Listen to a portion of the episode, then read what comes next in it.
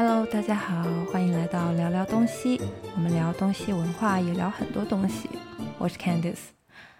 啊，今天有一点不一样，因为只有我一个人。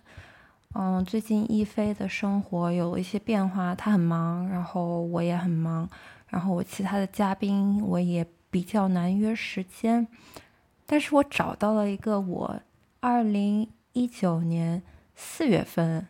录音的一个节目，所以我觉得我可以啊放出来给大家听一下。我觉得听我以前以前录音的东西，听我以前的想法还是挺有意思的。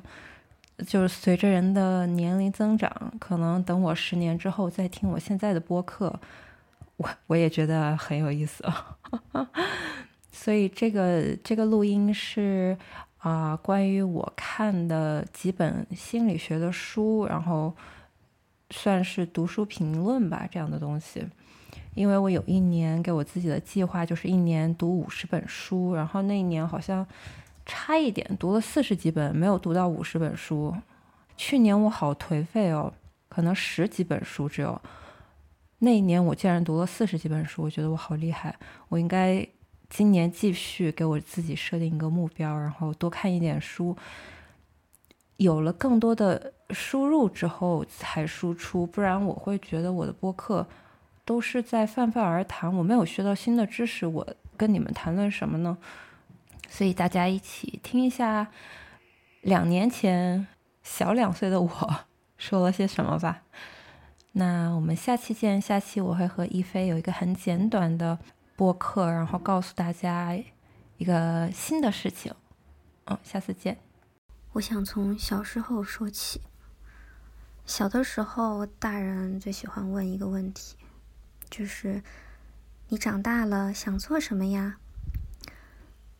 在很长很长的时间里，我以为长大了就是终点，似乎是长大了就没有烦恼了。很多人是不是觉得我只要乖乖听父母的话就好？然后也不用有自己的想法，最后我们会成长为父母眼中那个最好的自己吧。可现实是，大学毕业了要找工作，要被催婚，还要烧钱养孩子。现在人动不动就说我抑郁了，我很烦躁，我压力很大。是因为现在人娇生惯养变得更脆弱了吗？生活节奏快了，压力太大了。为什么现在人活得这么不开心呢？今天我要介绍五本书和两部剧，都是会给我一些思考，然后我也会结合自己的看法，从原生家庭开始谈起，聊一聊父母对个人成长的影响。还有恋爱和婚姻，为什么现代人都不想结婚了？先来说一下原生家庭对孩子成长的影响吧。这个问题其实在我二十岁出头的时候从来没有想过，但是现在我真的真的觉得原生家庭对孩子的成长影响是非常非常巨大的。我个人很喜欢听高晓松的节目，不管是他的视频节目、小说，还是他的音频节目《矮大紧之北》。嗯，怎么说呢？我觉得他就是有一种很会聊天，听起来声音会让人很舒服、很放松。我有一段时间睡觉之前就一直会听他的《矮大紧之北》。嗯，他就有在各种场合提过他和他的。父亲的关系，他的原生家庭的问题，他说他一辈子都没有问过父亲一个问题，所以他跟父亲的关系是极为不好的。我记得他在节目里有提到过，他说想要找父亲聊一聊，他爸爸是不愿意的，所以说他直到四十岁之后才慢慢的真正走出来。所以我想说。谁都是会有第一次做父母的时候，父母也不是完美的，他们有自己的缺点，甚至是致命的、非常大的缺陷。那我读的这一本《Susan Forward》这本原生家庭，其实它的英文名就叫《Toxic Parents》，翻译过来就是有毒的父母。其实是，其实直接翻译也是挺好的。有毒的父母，其实很多父母都不知道自己是有毒的。那第一条书里提到的，也是我自己觉得非常重要的，就是重言传、轻身教。自从我自己开始教中文以后，我就越来越深有体会。以前我是那种真的很不喜欢小孩、很怕小孩的，跟他们在一起我就不知所措，不知道要怎么样跟他们沟通。但自从我开始教中文之后，我发现小朋友是非常非常可爱的，我就慢慢的开始了解小朋友他们的想法。我觉得小孩子学东西是很快的。父母的一言一行，孩子就像一块海绵一样，他就整个可以复制粘贴。所以为什么中国人总会说，你看，哎呀，一看他就好像是他父母一个模子刻出来的，不光是长相，连举止行动都会非常的相似。所以父母不要以为你每一次告诉他啊，你要好好学习，你要努力。写作业什么什么，但是自己做不到，自己从来不去约束自己，想要孩子做到约束自己是很困难的。第二点，我想讲的也是我自己深有体会的，就是做比较。我觉得大家可能都会多少有这样的经验，父母会拿你和隔壁家的孩子、邻居家的孩子那个好孩子来做比较。其实我小的时候是就是别人口中。的好孩子，别人家的孩子，但是自从 初中开始之后，就嗯，学习没有那么好了。有一件事也算是对我有很大的影响吧，是老师发现我早恋，把家长请到学校沟通之后，回家我跟我爸妈解释，我说没有早恋，那个不是早恋，确实不是早恋，我跟他没有在一起。不过学习成绩和这件事，我觉得不能算是直接的关系吧，只是其中的一个原因。但从此之后，我感觉自己就再也不是那个别人家的孩子，然后父母对我也不信任的感觉，是我第一次感到有一些受挫。之后慢慢走向高中，走向大学之后，我就永远变成那个被比较的人了。可能是因为这些。大家也都会有的经历吧，我就会对比较这件事情非常非常的反感。第三点是没有父母做榜样，尤其是对离婚的家庭，孩子可能会失去自我认同感。怎么说呢？这一点，虽然我刚刚抱怨了一下，说我爸妈、我妈很喜欢把我跟别人做比较，但是我觉得我整个童年是幸福，还是很幸福的。我从来没有想过，有很多离异家庭的小孩，嗯，他们真的是缺少爱。比如说像《都挺好》里的苏明玉，因为他跟父母的关系闹僵了之后，他从大学开始，整个人生都是朝着他师傅的方向在走的。那这个时候，师傅就代替他的父母变成了一个榜样，所以也是他永远不会背叛他师傅的原因，因为。他的师傅才是带领他走向更好的人生的那一个人。其实我本来没有想看，都挺好。感觉中国电视剧现在越来越长，我就觉得很花时间。但因为看了《原生家庭》这本书，然后又特别火这段时间，所以我就还是看了。我花了一个周末把它飞速的刷完，熬夜刷完。但其实除了这个剧，还有一部美剧，也是讲原生家庭的那种。说它是鸡汤类型吧，但是它在美国还是收视率特别特别高，排名都是第一、第二。你想想，又没有魔幻情节，又不是侦探剧，又不是什么权力的游戏，只是讲家庭的日常，有这样的收视率。他是讲这样一个故事：是一个白人家庭收养了一个黑人的小孩儿，但是黑人小孩儿有一对白人父母，你可以想象他在学校里。会被同学有怎样的质疑？你你长这样，为什么你的父母是那样的？所以他从小就会缺少一个 role model，他会没有自我认同感。比如说一件小事情，养父想要带他去剪头发，但是黑人的头发跟白人的头发那个发质是不一样的。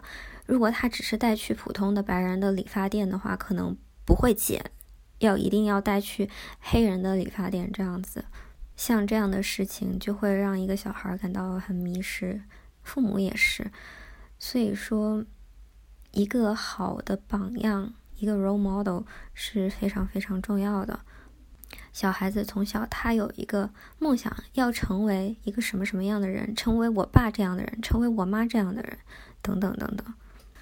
下一点我想说，就是很强势的介入孩子的生活，即使已经成年了，也还是干涉孩子生活的方方面面。在这本书里，其实有提到一个真实的事例，就是说这个男生他被他的母亲管得太严了，他惧怕他的父母，他。就是上学啊、工作啊，都想要选到离父母远的位置。他的原话是：“我害怕再遇到我的父母，是因为父母从小就没有给孩子自己做选择的权利，什么都管着他。这样不仅让孩子丧失了自己本身的生存能力和做判断的能力，也让他心理上没有得到成长。”而且书里还提到了家暴、虐待，甚至使父母的乱伦，都其实比我们想象的要常见的多得多。这里我要提到都挺好这个电视剧，苏明玉，他他算是从小没有被，他算是从小没有被妈妈像儿子那样疼爱吧。虽然可能也没有说虐待他、家暴他，但是对他不好。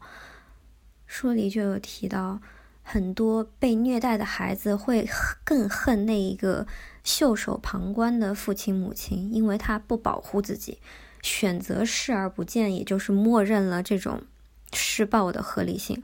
比如说苏明玉的爸爸，每一次他妈妈骂他的时候，对他不好的时候，爸爸就。要跑掉，或者是直接躲到厕所里去，这样的逃避的方法反而会让孩子更恨他。说完身体上的虐待，我们再说言语上的虐待。作者说他去电台有一次，一个听众打电话跟他说，聊到，嗯，打跟骂之间你选一个的话，他说他一定是宁可被打，是不是有一点想不到？为什么呢？因为。殴打你的伤痕是看得见的，但是骂你心里受到的伤害是看不见的。身体的伤总是要比心理的伤愈合的快，而且快很多。所以言语上的虐待、批评其实是有意想不到的杀伤力。二十次的赞美都比不上一个批评的影响力。所以，你如果总是对孩子说：“我说这些都是为你好啊，只有接受批评，你才能成长，才能学到学到东西啊。”或者是说一些自以为很好笑却很伤人的话，都会对孩子的成长心理造成很大的影响。比如说，他们很没用啊，很蠢呐，没有生出你就好啦，之类之类的话。原生家庭。对一个人的成长的影响是非常巨大的，但是我们没有办法选择自己的父母。你的父母他是否成熟，你没有办法改变他。但一个成熟的人是不会一味的指责父母对自己的伤害，只能说和自己和解，和自己的执念和解，然后再认识到原生家庭的问题之后。对你自己未来的小家庭，是不是应该有一些新的想法，或者是应该怎么样和孩子相处？不要光说不做，不要真的成为自己也讨厌的那样的人。虽然这真的很难，我觉得这这当了父母之后就有很多无奈的事情，但尽力要做到最好的自己吧。再来说一下恋爱和婚姻。啊，因为 Susan Forward 这个心理学书，它是一个系列，这一本叫《原生家庭》，那还有一本关于恋爱的书叫《执迷》，还有一本关于婚姻的书叫《依恋》。虽然我自己并没有很丰富的恋爱经验，但是我会选取这个书上一些我觉得有用的信息来和大家做分享。这两本书我是比较快看完的，因为有一些东西我觉得可能不会发生在我自己身上，就不是特别感兴趣。但是如果你对恋爱和婚姻有一些困惑，也许看了这两本书能给你一些启发。两本书里提到的东西有一些类似，因为你恋爱的过程和你结婚都是两个人相处的过程，但是婚姻要更复杂一些。我们先讲一下这个相同的部分。第一种问题的恋人就是情感雕塑家，就是自己非常擅长美化恋人的形象，在心中量身打造完美情人，忽略他的所有缺点。就只看到他的闪光点这样子，我觉得大家恋爱的过程，尤其是热恋期，多少都会有吧，程度的轻重问题。但是不能做到自欺欺人的程度。你还有可能除了把他打造成完美情人之外，还会想要把自己打造成一个完美的形象，就给恋人留下一个好的印象，反复揣测别人的心思。想要在他面前表现的最好吧。以前那个年代不是还有那种什么等老公睡了，然后再卸妆，等老公起床之前就化好妆这种，这就是一个很典型的例子。想要保持自己完美的形象，但真的不累吗？不要这样子了。再来就是过度关心对方的感受，然后自己的感受永远退居其次。这是最不推荐的一种。人永远都是要先学会爱自己，才能更好的爱别人。你自己都不爱护自己，把自己的姿态放得很低很低，低到尘埃里，又怎么去跪舔一个你心目中完美的情人呢？行不通的。下一个就是救世主情节，下一个是我曾经年少的时候有的情节，救世主情节。感觉爱能感化一切，能拯救世界。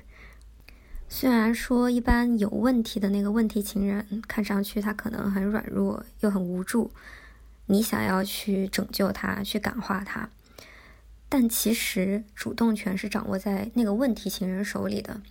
你母爱泛滥，你觉得他没你不行，那都是你的一厢情愿。母爱泛滥，我觉得我也有一点母爱泛滥，就感觉好像能看到男生脆弱的一面，然后他需要你的那一面，好像很有成就感。很多女性可能都会享受这种伴侣的感激，但其实这是不对的，不是一种健康的循环的行为。而且要注意，这种拯救可能是一种重复性的行为。比如说《都挺好》里面的朱莉，我觉得她就有一种救世主情节。苏明成这个问题老公，他一次一次的去妥协，去想要用爱感化他，最后苏明成撒谎，然后借钱卖车去投资，闹到那样的地步，最后连婚都离了。所以，这种救世主情节是一种自我催眠吧？我觉得，一个人你想要改变他、感化他，可能要交给佛祖来做这件事情。这么多年，二三十年，他的性格的形成是非常非常难改变的。除了他自身的幡然醒悟，没有办法可以改变他。再来就是将不合理化变得合理。比如说为对方找借口，他要是喝酒喝的太多，骂你了，打你了，你会说他只是太累了，他压力太大了。我觉得这是万万不可以做的一件事情。又要提到朱莉、苏明成还有苏明玉，苏明成真的就是一个非常有问题的男人，他能自己去打自己的亲妹妹这件事情就。已经显示了他有这个暴力的倾向，不管他，不管他身上有多少的可爱之处，有暴力倾向是不可以容忍的。之后不也打了你吗，朱莉？对吧？最后要再说一点的是，飞镖效应是一个很贴切的形容，哎，一种自我惩罚的方式。那愤怒之后，终究会回旋镖，反折回来伤到自己，所以不要自我伤害。你想要伤害自己，让对方伤心，这个想法真的太天真了。伤害的永远只有自己。如果是恋爱关系，我还推荐大家一本书，叫《我们为什么会分手》。这本书可能是三四年前看的一本书了，所以我不是很记得。它具体的情节，但是是一个个小故事，是一些真实的情侣分手之后，他们在讲述当年的故事，两个人说的东西完全不是一个故事，你就会发现，有时候可能是因为你的沟通，或者是一些误会，或者是因为你性格上的问题，那造成的一些造成的分手，不是你当初想的那个原因。所以大家可以看看，我觉得这本书还是挺有意思的。那婚姻生活中，我觉得跟恋爱要再多强调的一点是婚姻对孩子的影响。刚刚已经说到了原生家庭对孩子有巨大的影响。如果你天天吵架打架，对对方漠不关心，或者是做一些很出格的行为，对孩子的影响不言而喻。他就会有样学样。如果你没有准备好，就不要要孩子，也不要结婚。这就是我要讲的下一个话题：为什么现在人都不想结婚了，或者说是晚婚？嗯，这里要说的一本书是《单身女性的时代》。在旧社会里，可能到三十岁还不结婚，完全属于社会边缘人群，会被孤立的。觉得你是一朵奇葩，但是现在各个国家的结婚率和出生率都在降低，其中到底有什么样的原因呢？我们下面就来谈一谈。第一个是大城市太方便了，我就是一个喜欢住在大城市的人，这就是可能为什么我一直单身的原因吧。因为太方便了，你不想做饭可以点外卖。你不想吃外卖，出门有各种网红店。你想吃蛋糕，想喝奶茶，想吃火锅，什么你吃不到呀？你不想洗衣服，不想做卫生，可以送去洗衣店，还可以请请阿姨来家里打扫。那你想看剧又有网，想运动可以去健身房、去公园，有各种各样的活动、演出、展览。但是在以前的年代是没有的。婚姻中能带给你的那些东西，比如说你需要一个老婆帮你洗衣做饭、照顾孩子，现在还可以请保姆啊。那大城市都可以满足你。再来要谈一下孤独和陪伴的问题。可能父母会说啊，你不结婚呀，你老了之后谁来照顾你呀？你生病了都没有人给你送药啊什么的。可能没有人是喜欢孤单一人的。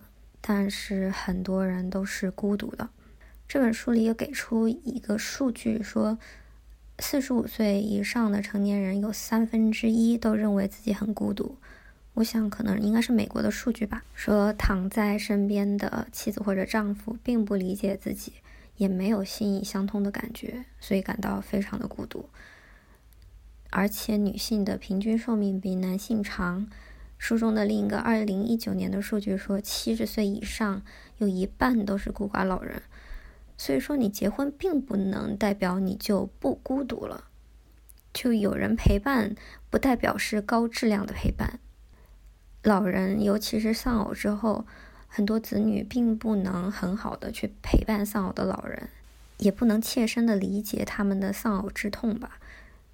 其实有看到很多这样的例子，就是老伴其中一个人走了之后，另一个人很快的也就跟着走了，也就是因为心中的那一份牵挂没有了吧。再来是想说，职场对女性更公平了。书里有讲到一个故事，说妈妈她其实是一个生物学的博士，但是结婚之后。啊，只能在家帮忙丈夫种田，然后只能在家做做家务，一直都郁郁寡欢。她说从来没有看到她的妈妈开心过。有一天，附近的一个学校，一个中学还是小学，嗯，说差一个生物老师，想让她去帮忙。然后她丈夫同意了，她就去了。她说她从来没有看到她妈妈变得这么有活力。回归工作之后，就好像变了一个人似的。所以说，女性有了更多的选择吧。在以前那个年代，可能很多女性是没有办法找到工作的。现在不一样了。我要提到那个剧《This Is Us》。哎，我是不是前面没有说这个剧的名字啊？《This Is Us》那个美剧，啊，中文翻译是我们这一天。这个剧里，我刚刚提到的就是白人夫妇收养的那个黑人小孩，他的老婆。因为这个黑人呢，就是一直得到他的养父养母的宠爱，就是其实是非常非常健康的长大，一直都在找寻他的人生目标，追寻他自己的梦想。因为他一直想去找他的生父，是他的生父，最后找到了，然后死了之后，他住的那个公寓，因为是一个贫民窟嘛，穷人区。所以他就想把那个穷人区建设起来，但是那个穷人区的的官员不作为吧，议员不作为，所以他就想去竞选。但其实那个时候，他们家里是非常需要他的，他去竞选基本上就相当于家里的其他事情都要他老婆来做。那他老婆也是刚刚失业。好不容易说他找到了自己原来小时候儿时的理想，他去舞蹈学校教跳舞，但因为教跳舞有可能是周末，也有可能是晚上，就没有人管孩子了，所以两个人就发生了争执。然后老婆就说：“为什么永远是我在为你的梦想妥协？总是说最后一次了，最后一次了，你这次为我妥协，那我什么时候能有我自己的梦想呢？”所以。嗯，你们可以去看，最后他们又找找了一个两全其美的方法，但是，嗯，丈夫还是决定就是不去竞选议员了，然后来成就他老婆的梦想。所以，职场对女性更公平之后，很多女性很有能力，很会赚钱。那有了财务独立这一项之后，你对男人的依赖性就会更小了。我不知道大家有没有看过《我家那闺女》。里面吴袁姗姗，她们都是很独立的女人，又不想将就自己。那她独立、有钱、能工作、会赚钱，她当然可以支配自己的生活，想怎么生活就怎么生活。不是说她不想结婚，而是没有遇到合适的，那么就不将就，至少要有一加一大于二的效果，我们才要去结婚吧？不然，为什么呢？我们不是那个救世主。最后想说的一点就是跟风，盲目跟风啊！身边的都结婚了，同龄人有小孩了，我也要赶紧抓紧啊！人真的有那种盲从的心理，不管是做什么事情，好像大多数人做的事情那就是对的事情。那你看看这些成功的人里面有几个是跟风的呢？是乔布斯跟风了，还是马云跟风了呢？但你可能又要说我是杠精了。我的意思是，不要因为别人的话而结婚，而是你真的想结婚的时候才结婚。好了，今天说了这么多，真的很长啊，这一篇我也没有想到。但是如果真的在生活中不开心或者抑郁，应该怎么办呢？遇到这么多可能成长、恋爱、婚姻中的问题，应该怎么解决呢？我觉得最首要的是不要压抑自己的感受。其实我也经历过很多高低起伏，也没有和我的爸妈去讲，但是我从来没有过非常非常负面的想法或者什么自杀呀之类的，从来没有过。我觉得第一点是你要允许自己有悲伤的情绪，有愤怒的情绪，因为这这些都是正常的情绪。如果你自己不能解决这样的情绪，我建议和人倾诉，和你的闺蜜。和能理解你的人说一说，找一个发泄的出口，或者是他们会给你一些你自己没有想过的那些角度的建议。发泄的方式也有很多种，当然最推荐的就是运动。运动真的出汗之后，那个畅快的感觉。其实我小时候真的不是一个很喜欢体育课，应该说是很讨厌体育课，因为八百米永远跑不及格。但是反而长大了才体会到运动的乐趣啊！这又是一个教育失败的例子。我这个是下一次找机会再讲吧。所以运动是非常非常解压、非常好的。那你如果没有人可以倾诉，你可以写信，写信给对方，把自己的想法写下来，也是一个很好的方法。还有一个方法是写日记。如果你说不出来，就用写的嘛，总要有一个发泄的出口，不然就会在自己心里憋死。好啦，今天这个超长的分享就到这里啦，希望大家还喜欢我的书和电视剧的分享。那其实好像我自己讲的比较多，拜拜。